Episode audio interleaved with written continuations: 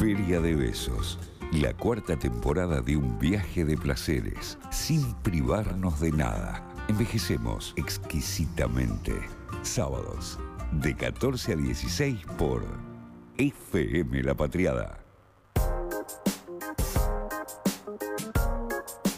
¿Cómo me la sube esa cortina, eh? La Vamos, verdad. todavía. Entramos en un buen mood a este momento, siendo faltando 10 minutos para las 15 horas en el territorio nacional. Sí, se pasa rápido, ¿no? Estamos en el 11 22 34 9672. Ustedes, amigues, están participando por eh, dos bolsones de verduras. De la UTT, exactamente. Y eh, nos empiezan Para, porque a tengo que decirlo entero. La Dale. UTT, Unión de los Trabajadores de la Tierra, el campo que alimenta. Y ustedes, amigues, están eh, justamente compartiéndonos por nuestras vías de comunicación todos esos temas, esos tópicos de conversaciones prohibidos en eh, determinados ámbitos de conversación. A ver, Leo. ¿mensajitos tenemos? Sí, acá Valen, de 12 años, dice que es De tabú, 12 de años. 12 años, énfasis en la edad de- del joven oyente, dice que es tabú hablar de fallecidos. Si fallece el amigo de alguien, no, no le habla de ese tema. Es verdad. Tiene muchísima Gran razón. tabú. Tiene Sí. muchísima razón. Esta personita de 12 años. Casi Sí. que va a ganar. Sí, sí, sí, sí. Te iba a decir, eh, acá nos dice Gastón, no, es irreproducible su Instagram, es muy raro, eh, nos dice hablar de guita. Es verdad, ¿eh? Eh. Hablar de guita, es verdad. Somos como bastante reacios a decir cuánto cobramos, por ejemplo. Eso, acá está, mira, Mariano justamente nos dice, hablar de los salarios. Exactamente, exactamente. Gran tema de tabú. ¿Por qué es un tema tabú hablar de los salarios? yo no ¿Cuánto hablo, cobro? Yo no hablo. ¿Ves? Queda si yo- medio miserable. A ver. Ah, el Cholo acá eh, plantea una situación que es muy interesante, que A ver, es, ¿cuál a- es? eh, plantea la cuestión de, de pedirle a alguien que a la que le prestaste plata que te la devuelva. Eso es, ver- es verdad. Tiene razón, tiene Sí. razón. Justo sí. hablamos- Intereses, dice, pará, ¿cómo Sí, Con inflación además. Justo hablamos de eso antes, ¿viste? ¿Qué Sí, cosa sí, haría? sí. Momento de preguntas tal vez de esta semana, momento muy expectante en esta tarde entonces de Feria de Besos, pues el aire es de mi amigo y compañero Nicolás Ventieri. Gracias, Leo. Hice un silencio porque voy a cortar esa parte. Leo. Y lo voy, Pausa. no, lo hice a propósito para después cortarlo y usarlo en, en mis recortes. Me Porque sos encantó. todo un profesional. Me encantó lo Es que. un cómo- Sos todo un profesional. ¿Cómo me presentaste? Bueno, gracias, Leo. Miren, eh, me puse a pensar en la semana al conocer un proyecto eh, sobre los trenes en- de la Argentina. Eh, así que este va a ser un- una columna dedicada a recorrer un poco los rieles del país. El verano pasado tuve eh, el placer de viajar por primera vez en tren de larga distancia. ¿Ustedes han viajado en tren de Sí. larga distancia? Solo una ¿Hiciste vez. el viaje a Tucumán ese Yo que hacíamos hice en la el adolescencia? viaje a Tucumán que hacíamos en la adolescencia. Mira, Sí. Solo una vez a Córdoba. Con un morral, un mate. y todo tu y una- y pelo largo. y pelo largo y una. y La una- remera del Che. Alimentando la y la añoranza. mochila del, del Che. La mochila del Che y seguramente diarios de motocicleta en la mochila. No, o algo Galeano, así. Galeano. Galeano, Galeano.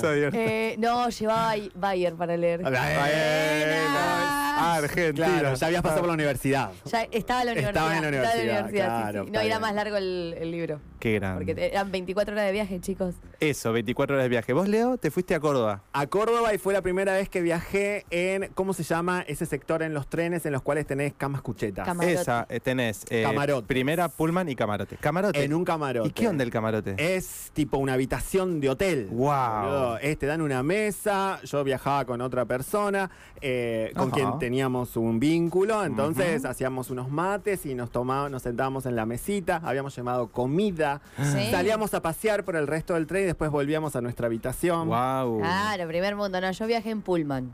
Claro. Yo- Y con coraje, valentía y. no, no es lo mismo, es verdad, es diferente. Claro, ¿Cuántas horas al sur? San Martín lo hizo. Al sur. Cuando vos te fuiste, No, yo me fui a San Luis y a Córdoba. Ah, hiciste, pero Pero desde acá, desde Retiro, acá en la ciudad de Buenos Aires, 12 horas después llegué a, más o menos, 12, 13 a Justo Darac, que es provincia de San Luis, un pueblo por ahí. Eh, y tengo que decir, viajé en eh, Pullman al inicio, muy buen viaje, muy cómodo. Muy la bueno. verdad, a mí me encantó. Impecable el servicio, limpio, ordenado, cómodo, barato y además seguros. Los trenes son de mi confianza. No, total- totalmente. A ver, en algunos tramos incluso la temperatura en el exterior era de 40 y pico de grados. Pero adentro con el aire acondicionado, 24 y la pasábamos bárbaro. es cierto lo de seguros. ¿Qué cosa de seguro? Que son seguros. Es el medio de transporte más seguro, Es más ecológico, más democrático, más universal. Ah, ¡Viva no, la patria! No, no, no, no. ¿Es no. esta Quiero acaso un una eje que se columna llame tren. trenes? Yo necesito que Trenes Argentinos auspicie esta columna. No sé si se dieron cuenta, chiquis. Bueno, no, hablando en serio, viajen en tren. eh, los tramos son extensos en general, pero son preciosos. Eh, por los rieles de nuestros ferrocarriles corre la historia de nuestro país. O sea, no se puede escribir la historia argentina sin dedicarle uno o varios capítulos a los trenes. Yo les decía recién que es el medio de transporte más democrático, más universal, más seguro. Y acá voy a bajar una, una línea más lindo que, que existe. De hecho, estamos a pocos días de que se cumplan 166 años del nacimiento del tren en nuestro país, porque el 29 de agosto de 1857 se inauguró y se puso en servicio La Porteña. ¿Ubican a La Porteña? ¿Saben de qué se trata? ¿Es en el sur? No. No, es el tren eh, que en su comienzo iba de San Nicolás, el barrio acá de la ciudad de. Buenos Aires, donde estaba la estación del parque, al barrio de Floresta. Ah, mirá. Sí. ¿Sabes cuántos kilómetros carva? Eran 10 kilómetros. Los recorría en media hora. Si vos hacías en. Sulky, por ejemplo, estamos hablando de Sí. 1857, podías tardar hasta dos horas y media en Bien. hacer ese- esos 10 kilómetros. Bueno, acá tardabas muchísimo menos, media hora. La velocidad no superaba los 40 kilómetros por hora. ¿no? Algunas Había calles de barro, había algunos... tercer cordón, pará. Igual en- en- justo en ese centro de la ciudad de Buenos Aires eh, había empedrado. Empezaba el empedrado de a poco, pero muy, muy de a poco. Es verdad que había ca- calles de barro. Qué lindo llegar en un, en ¿cuánto? ¿Una hora? En media En hora. Media hora a un lugar. De San Nicolás, de San Nicolás hasta Floresta. Era media hora. Eso es en 1857, pero un año después, esa misma porteña iba a llegar a Ramos Mejía y en 1859 a Morón. Ah, Para 1876 ese tren ya llegaba a Trenquelauquen, 476 kilómetros de la estación cabecera en la ciudad de Buenos Aires. Miren cómo avanzó el Claro. país y lo rápido. Así se inauguraba la historia de los trenes en nuestro país. Una historia que eh, para mí es increíble porque se escribe mientras que la Argentina se convierte justamente en Argentina. Eh, durante estos inicios, la red de ferrocarriles era, eh, acá hasta le jugaría una encuesta. a ver. Quiero, quiero. De América, de América, del continente americano. Sí. Sí. ¿Cuál- eh, en importancia, ¿la Argentina cuál, qué número ocupaba? La primera. No.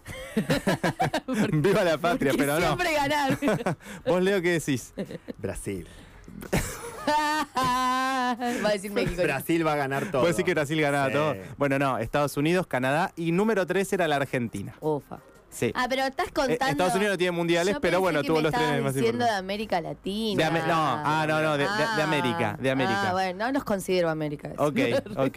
Eh, che, y, del planeta, para que vean la magnitud de las trenes, del, del tren argentino en sus inicios, Sí. era la número 10 en extensión y en importancia. Eh, hasta que, bueno, Nicolás Avellaneda, mi tocayo, lamentablemente la vendió a los ingleses hacia finales del siglo XIX, a quienes les interesaba solamente llevar el negocio de aquellos productos que se hacían, que se Mm. realizaban en el interior del país hacia los puertos para después exportarlos. Eso fue, eh, fueron las comillas, inversiones eh, inglesas. Era ese el negocio, sí, era ese el negocio que, que les interesaba únicamente en ese marco de ese país que empezaba su modelo agroexportador.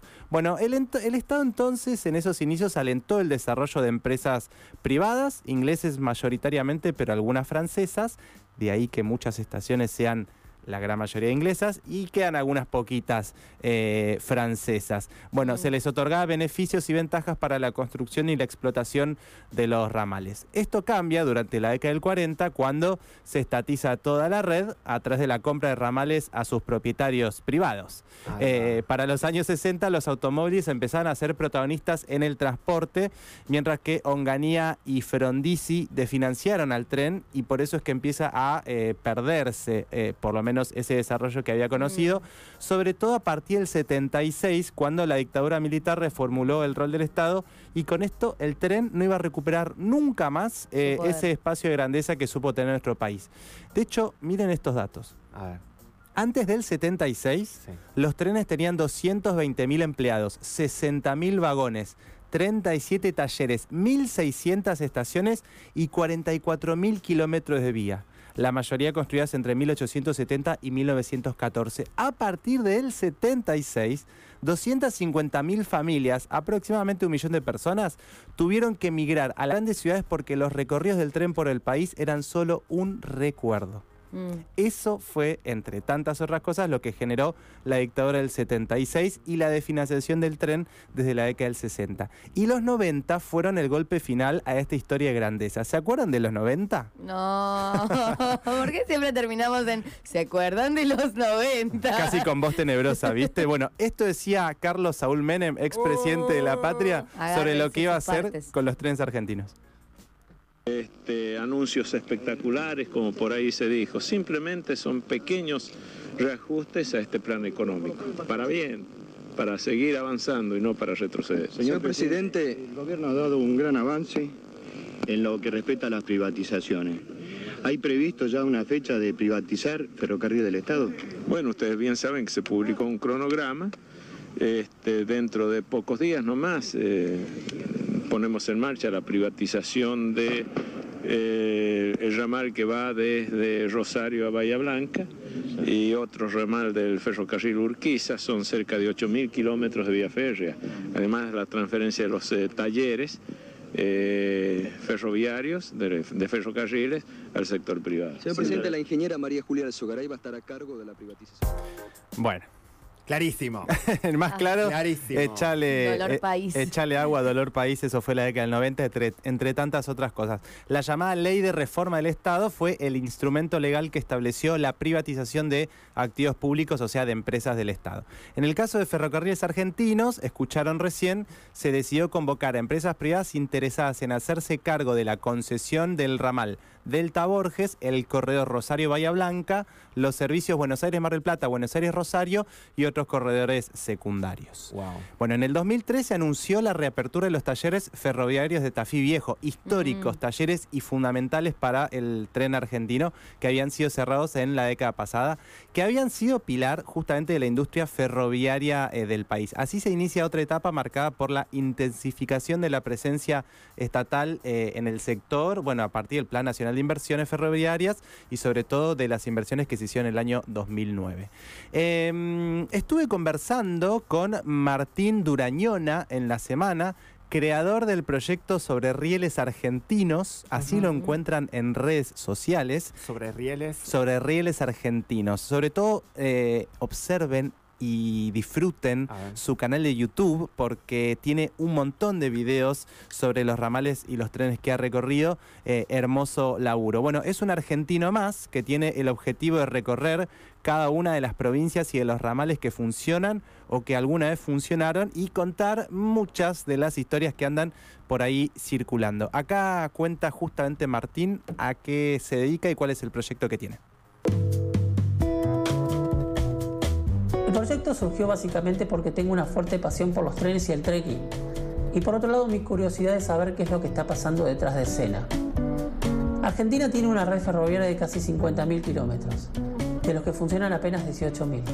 Entonces decidí hacer un relevamiento por mi cuenta de forma independiente, desde un ciudadano común. Las distintas políticas de nuestro país a través de los años destruyó nuestro sistema ferroviario. Entonces, en vez de hacer un documental enfocado en buscar culpables, decidí hacerlo a modo de relevamiento, a modo informativo.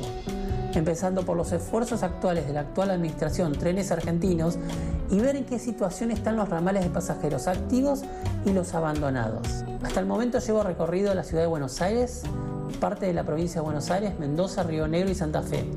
El objetivo es ir a cada provincia, pese que en muchas de ellas el ferrocarril ya no existe y quedan pocos vestigios del mismo. Bueno, me gusta esa idea del detrás de escena. Sí, Ah, ¿no? sí, sí, sí. Y eh, la investigación acción participativa. Me ¿no? encanta. Eso de ir al territorio a entender cuál es la situación y desde ahí hacer tu relevamiento, yo celebro. Y después además compartirlo, ¿no? Total. Porque te lo puedes quedar para tus recuerdos, eso es buenísimo. Sí, exacto. Bueno, hay mucho para contar ahí. La familia ferroviaria es enorme y las historias deben ser eh, miles. Eh, varias de ellas las conocimos a través del documental La última estación de Pino Solanas. Sí. Déjeme hacer esa hermosa recomendación. Lo extrañamos siempre a Pino Solán. Bueno, seguramente habrá nuevas historias eh, que Martín nos va a contar, así que entusiasmado por ellas, eh, le pedí que nos contara alguna que quizás forme parte de su documental. A ver. Cuando viajé a Mendoza para recorrer el Transandino Central, que era un tren que unía Mendoza con Chile, abandonado desde la década de los 80, una de las estaciones está en manos de un jefe de estación de la época. La estación se llama Blanco Encalada. Si bien el jefe de estación hoy es un hombre muy mayor, con Alzheimer, cuando cerró el ramal y el último tren estaba vaciando cada estación, él cerró con llave la estación y se fue. No dejó que nadie entrara. Al otro día fue a trabajar como si nada, cumpliendo su horario. Y así siguió por muchos años, cumpliendo su horario, manteniendo la estación tal cual estaba. Hoy vos entras a la estación y es un viaje en el tiempo. Cuando fui a filmar la estación, la hija llegó al padre eh, y él quiso ir con su uniforme y su gorra de época. Cuando podía te explicaba para qué era cada equipo o los libros. Se perdía por momentos. Él vivió para el ferrocarril antes y después. Bueno, es eso, ¿no? Ahí está la, la familia del ferrocarril. Para mucha gente no fue un trabajo más, era parte de la vida al punto tal de que, eh, bueno, a pesar de que el ferrocarril cerró, bueno, esa estación, como escucharon recién, seguía eh, manteniéndose. Me pasó exactamente lo mismo en eh, Maimará, provincia de Jujuy, eh, donde el tren ya no pasa, pero la estación fue conservada por algunos vecinos del lugar. Y el año pasado estuve en Heavy, así se llama, un pueblo en la provincia de Buenos Aires. Tengo una foto por si, por si dudan de, de- de ese nombre. ¿Lo conoces, Cholo? Sí. Exacto. Bueno, eh, y esa estación está en perfectas condiciones esperando que el tren vuelva a pasar una vez más. Eso me parece maravilloso. Eh, porque como dijo- me dijo Martín en la semana, bueno, el tren comunica y da trabajo. Y me gusta pensar que es algo más que un trabajo para muchísimas personas, ¿no? Eh, bueno, estamos en el 2023 y cumpliendo 40 años de democracia. El tren es una llave para mí para profundizarla y fortalecer las economías regionales y la economía nacional. Un tren en funcionamiento es una herramienta de integración que está al servicio del pueblo y lo necesitamos muchísimo. Ojalá nos tomemos en serio la tarea de recuperarlo.